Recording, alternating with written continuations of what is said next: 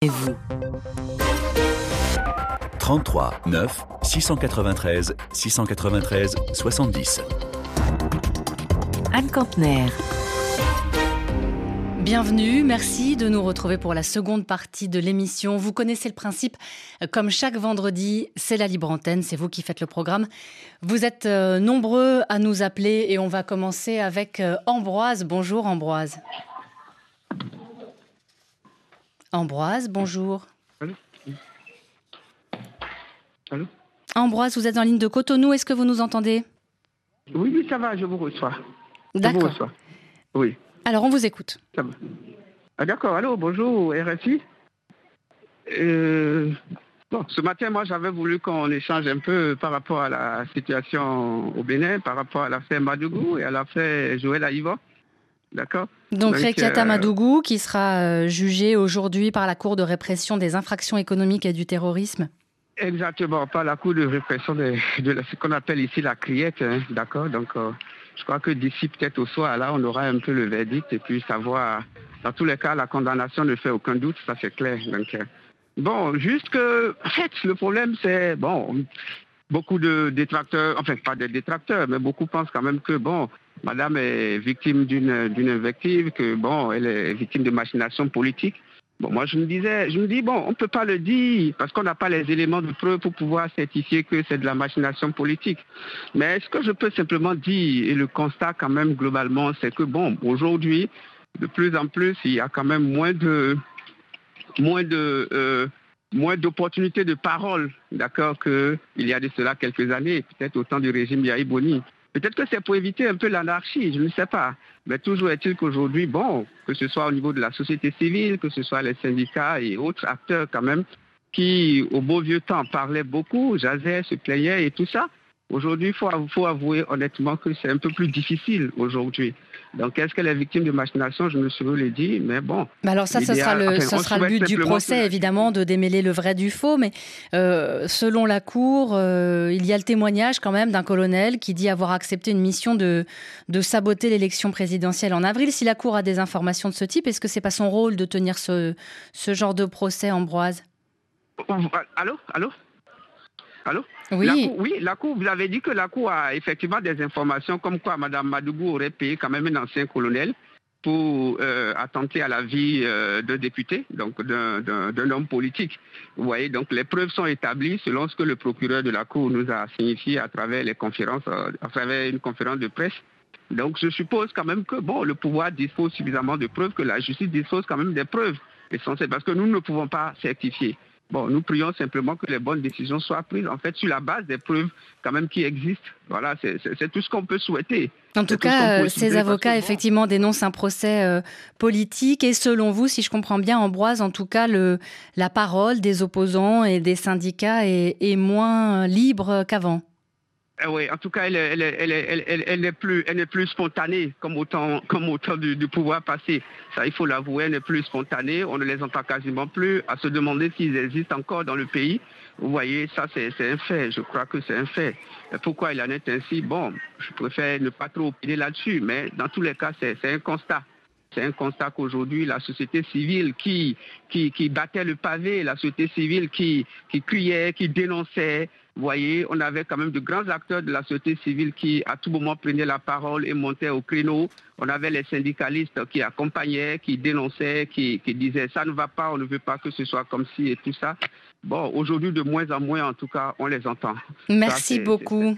Merci Ambroise de nous avoir appelé de Cotonou pour, euh, pour partager donc euh, ce sentiment. On va se rendre maintenant à Conakry où nous attend Alpha. Bonjour Alpha. Oui, bonjour Anne. Vous vouliez nous parler de la situation politique euh, en Guinée et de, de la mise en place du Conseil national de transition qu'on attend toujours. Oui, évidemment, aujourd'hui, ça fait des mois, dix jours depuis que le colonel Doumbouya a prêté serment et jusqu'à présent, on ne sait pas la durée de la transition. Euh, la dimension structurelle peine à se mettre en place. Membres du CNRD et membres du gouvernement, quand vous leur demandez la durée de la transition, on vous dit, bon, on attend la mise en place du CNT Et quand vous lisez les 14 articles consacrés au CNT dans la charte de transition, il n'est nullement dit que c'est le CNT qui va fixer la durée de la transition. Voilà, ça c'est ce qu'a annoncé en revanche euh, le, pouvoir militaire qui a expliqué qu'il déterminerait la durée de la transition avec ce CNT, donc qui, qui jouera un rôle d'organe euh, législatif en Guinée jusqu'aux prochaines élections. Oui, évidemment, mais c'est bien beau de nous exhorter Personne ne doute de la bonne volonté du président Doumbouya, hein, mais est-ce que les membres du gouvernement et les membres du CNRD ont tous l'esprit du colonel Doumbouya? On n'en sait rien pour l'instant. Et la durée et le succès de la transition, la réussite d'une transition dépend de la période très raisonnable dans laquelle elle se déroule. Aujourd'hui, on aurait pu profiter de tout ce temps-là pour que le CNT qui va être mis en place trouve la date de Sinon, attendre que jusqu'à ce, que le CNT soit mis en place. À l'allure où vont les choses, on va débuter en 2022 sans la mise en place effective du CNT. Alors, est-ce que c'est la responsabilité des militaires ou bien est-ce que c'est aussi parce que les discussions pour la, la, composition du CNT sont assez compliquées? Les partis politiques, par exemple, ont beaucoup de mal à se mettre d'accord pour désigner leurs représentants, Alpha. Bon, tout ça, je pense que s'il y a le, paramètre, n'est-ce pas, la configuration du CNT, c'est là-bas qu'il y, a le problème. Ah, sinon, on aurait pu définir de façon très claire pour que les structures appelées à composer le CNT ne, perdurent pas dans le choix des de, membres qui vont composer le CNT. Mais jusqu'à présent, il y a, y a des couacs, ça n'avance pas, et peut-être que ça arrange d'autres, hein, parce qu'il y a des gens qui ne sont pas toujours pressé pour euh, l'organisation d'élections. On n'attend pas grand-chose des, des, militaires, hein. juste euh, l'élection, des élections libres transparentes et la justice. Avec ces deux volets-là, on aurait pu avancer un peu plus rapidement. Et quelle serait la bonne durée de la transition selon vous, Alpha? Bon, moi je pense qu'une transition sérieuse, bien que, bien que le colonel Doumbouya peut réussir là où le futur président aussi, la grande légitimité qu'il aura ne pourra pas réussir, mais je pense qu'une transition raisonnable ne va pas dépasser deux ans. D'accord. Alors Alpha, restez en ligne avec nous parce que Ibrahima nous a aussi, également, nous a aussi appelé de, de Conakry. Bonjour Ibrahima. Bonjour euh, Anne. Une transition. À vos millions de Une transition de deux ans, nous dit Alpha. Est-ce que vous êtes d'accord? Oui, euh, une durée, c'est une durée raisonnable. Le maximum, c'est trois ans, mais deux ans, c'est déjà bien. Mais moi, je vois déjà que la division des, acteurs politiques est, en train d'arranger le CNRD.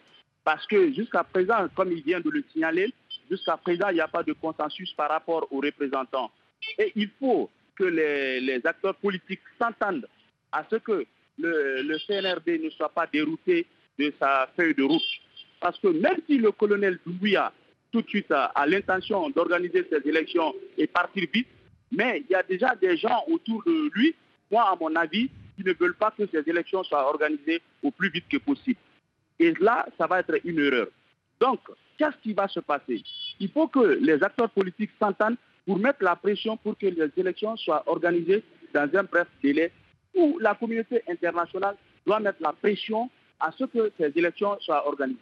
Bah, les États-Unis, justement, ont pris la parole pour euh, demander, là, il y a quelques jours, la mise en place d'un, de, de données, justement, de, pour fixer un cadre, un calendrier euh, à propos de cette transition. Il y aura aussi un sommet extraordinaire de la CDAO dimanche. Est-ce que vous pensez qu'il peut y avoir des pressions supplémentaires, peut-être même des sanctions? Il, peut y avoir il peut y avoir des sanctions, il peut y avoir des sanctions ciblées, ciblées, pas sur la population guinéenne, mais les membres du CNRD et les membres du gouvernement. Là, quand c'est comme ça, je pense qu'ils vont accélérer un peu les choses. Parce que vous n'êtes pas sans savoir, depuis trois mois, on ne connaît pas quand la transition va commencer et quand ça va finir.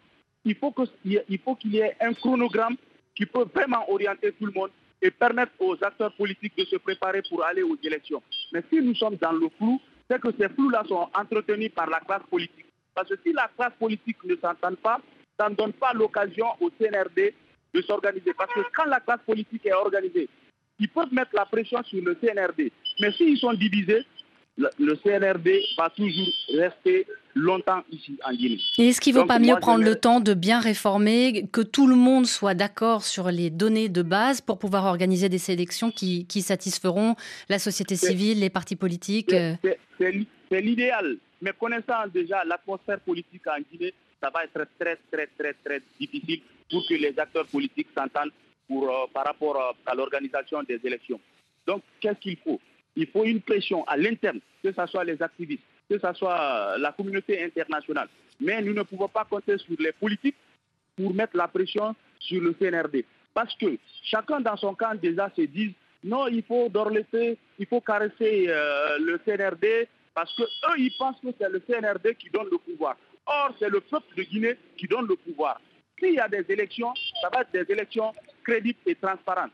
Nous sommes euh, au 21e siècle, il y a déjà le développement de la technologie. Aucun parti politique ne peut s'adosser au CNRD pour dire qu'il va gagner ces élections. Donc maintenant, il faut passer à la vitesse supérieure, se mettre euh, d'accord pour pouvoir enfin former ce Conseil national de transition. Merci beaucoup Ibrahima et merci Alpha de nous avoir appelés tous les deux de Conakry. On vous souhaite une très bonne journée en Guinée. Nous allons maintenant à Ouagadougou. Bonjour Daouda. Bonjour Madame Anne. On va parler politique encore. Euh, dans votre pays, au Burkina, on attend un nouveau gouvernement. Oui, on attend un nouveau gouvernement depuis 72 heures.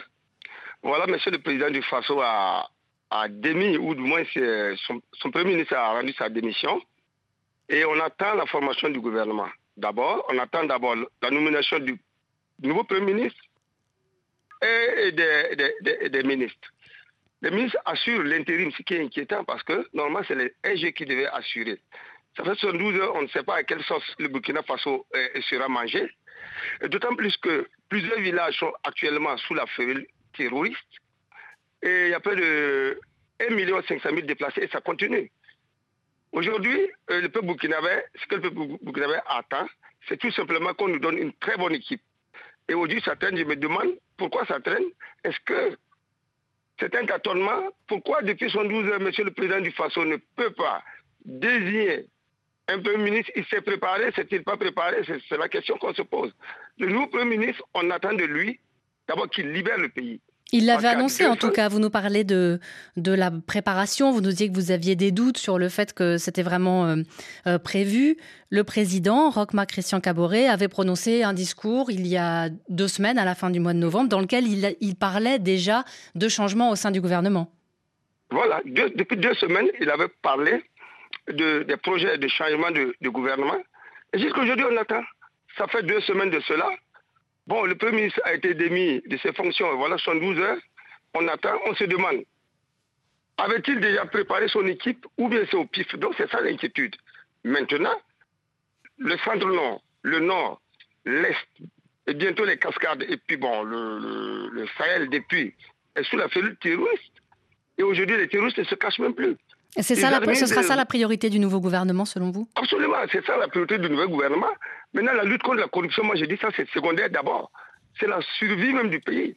Sinon, aujourd'hui, quand vous voyez la plupart des journées d'investigation, vous voyez des, des, ministres, des, hautes personnalités épinglés dans ces dossiers. Et jamais, jamais, jamais on ne voit de, de, procès. On ne voit rien, on ne voit pas d'enquête, on ne sait même pas comment ça se passe. Et ça continue. Maintenant, l'inquiétude des Burkinabés est que, avec ce changement de gouvernement, est-ce qu'on va avoir une, très bonne équipe qui va pouvoir libérer tous nos villages?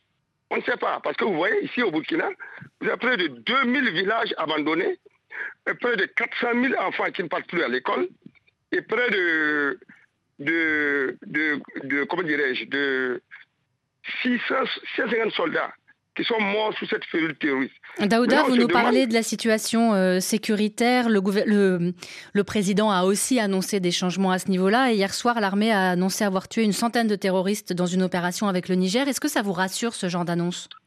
En tout cas, c'est rassurant. Mais moi, je voudrais que, par exemple, la zone de Namsidia, là où les populations crient au secours, là, pourquoi ce type d'opération mais national, fait par nos militaires, pourquoi on ne peut pas aller faire ça là-bas C'est ça l'inquiétude du reste. Je, je, félicite le président du Faso d'avoir changé le sommet de la hiérarchie militaire. Pratiquement, la gendarmerie et l'armée, ça, en tout cas, je les félicite. Mais je pense que ça coince au niveau, du, au niveau politique. Et qu'il faut faire plus. Et qu'il faut faire plus. Merci beaucoup, Daouda, d'avoir été en ligne de Ouagadougou. On va rester au Burkina Faso, mais pour parler cette fois-ci du procès de l'assassinat de Thomas Sankara. Bonjour, Casimir. Bonjour, Anne. On vous écoute. Alors, euh, voilà, euh, juste dire au général Diendéré de, de dire enfin la vérité de ce qu'il a commis. On peut se tromper à un moment de sa vie. On peut avoir commis des erreurs d'appréciation. Qu'il ait l'honnêteté intellectuelle, vu son âge, il fait partie des sages maintenant si on était au village, qu'il ait le courage de se départir de je ne sais quel pacte il a lié avec Blaise qui l'empêche de dire la vérité, qu'il ait le courage de décharger sa conscience et le peuple va lui pardonner. Le général Diendéré, qui est donc euh, l'accusé principal euh, de ce, de ce procès de Thomas Sankara, vous, vous disiez, vous avez évoqué Blaise Compaoré, il, n'est pas là, il manque en fait deux accusés importants, l'ancien président, et puis il y a Sainte Cafando, qui est soupçonné d'avoir mené le commando le, le 15 octobre 1987, donc le jour où Thomas Sankara a été assassiné. Est-ce que ça ne va pas gêner justement l'établissement de la vérité, ces, ces deux absences? Ces deux absences-là, ça leur absence-là, ça l'éclatement de la vérité, parce que c'est Diendéré lui-même qui était sur le terrain pour tout coordonner. Donc, étant sur le terrain pour tout coordonner, qu'il ait le courage, au lieu d'intimider les témoins avec toujours sa tenue de général deux étoiles, ça fait peur aux témoins. Et les témoins, certains témoins ont peur pour leur propre vie ou pour, oublier la vie de leurs proches. Parce que certains témoins pensent qu'il a toujours une capacité de nuisance. Alors il y en a quand même un qui s'est exprimé, hein, c'est son ancien adjoint, euh, Abdrahman Zetiyenga, qui l'a directement mis en cause cette semaine. Oui, lui, il a pris ses responsabilités. Il se dit, j'ai plus de la soixantaine, j'ai peur de quoi encore? Qu'est-ce que je n'ai pas eu dans la vie? Si à 60 ans, je ne peux pas dire la vérité pour que la jeunesse comprenne que les vieux doivent dire la vérité aux yeux de tout le monde, ce n'est pas la peine. Et c'est ce que nous demandons seulement au général Djindiri. Donc maintenant, il, faut parler, il faut dire la vérité. Merci beaucoup, Casimir, de nous avoir euh, appelés. On va accueillir euh, un dernier auditeur, je pense. Bonjour, Emmanuel. Bonjour Anne, bonjour à tous et surtout euh, mes amitiés à toute euh, euh, l'équipe qui fabrique cette émission, cette brillante émission. Ah ben, merci beaucoup. Une partie de l'équipe ici, l'autre à Niamey pour enregistrer des émissions que vous pourrez découvrir la semaine prochaine. Vous êtes en ligne de Yaoundé et vous vouliez nous parler football. On l'a évoqué un peu dans la, dans la première partie de l'émission, mais c'est vraiment la, la défaite pour le Barça. Oui, la défaite de trop. Il faut préciser à nos auditeurs que c'est une équipe que je supporte depuis une quinzaine d'années et que euh, à l'heure actuelle, je considère que le Barça est sous perfusion et que euh, étant sous perfusion, je pense qu'il faut une urgence pour sortir euh, l'équipe qui a fait rêver le monde de la planète foot tout entière sur sortir cette équipe de cette impasse, de cette difficulté. Parce qu'en si Maxime marque deux buts, ça veut dire que les choses ne vont pas. Avec, je pense qu'il y a eu quand même beaucoup d'erreurs de, c'est la combinaison de plusieurs facteurs beaucoup d'erreurs de casting. Les entraîneurs qui se sont succédés, qui Setien qui a pris 8, ainsi de suite. Euh, Romain comment qui vient de remercier. Xavi qui arrive. Et Piquet, par exemple, euh, ne tient plus à la défense compte tenu de son âge aussi. oui, c'est un peu ce que nous disait Frédéric Suto dans la première partie de l'émission. Il, y a beaucoup de joueurs euh, un peu âgés, en tout cas pour des footballeurs, et puis d'autres qui sont vraiment, vraiment jeunes. Très jeunes comme euh, voilà, il, est plein d'avenir, mais il ne peut pas tenir pour l'instant. Donc, ce qui fait que, malgré la bonne volonté de, de, Xavi, je pense qu'il faut revoir déjà, ça c'est l'aspect sportif, mais sur le plan administratif, l'équipe a tellement est en énorme difficulté financière. Ce qui va l'empêcher de recruter, par exemple. Et, encore une fois de plus, euh, l'équipe n'a pas pu poursuivre son aventure euh, en Champions League reversé en Europa League, avec ce que, cela implique comme, euh, comme perte, un manque à gagner. Oui, parce que, bon, alors, donc, en tant que supporter, je pense que euh, l'équipe dirigeante devrait plutôt faire quelque chose, être plus clairvoyant dans le recrutement D'accord, mieux recruter et, et, anticiper. Il aurait fallu anticiper, si je comprends bien ce que, ce que vous nous dites, le départ notamment de Lionel Messi. Merci beaucoup Emmanuel de nous avoir, euh, de nous avoir appelés. Merci à tous d'avoir participé à cette émission. Je vous rappelle qu'à partir de lundi, vous retrouverez Juan Gomez pour une série d'émissions enregistrées à Niamey et puis dans 10 minutes, Priorité Santé. Atlantic Traveler, la carte prépayée, rechargeable jusqu'à 10 millions de francs CFA par mois pour effectuer vos achats en ligne et dans les commerces, vous a proposé l'émission Appel sur l'actualité. Banque Atlantique, grandir ensemble.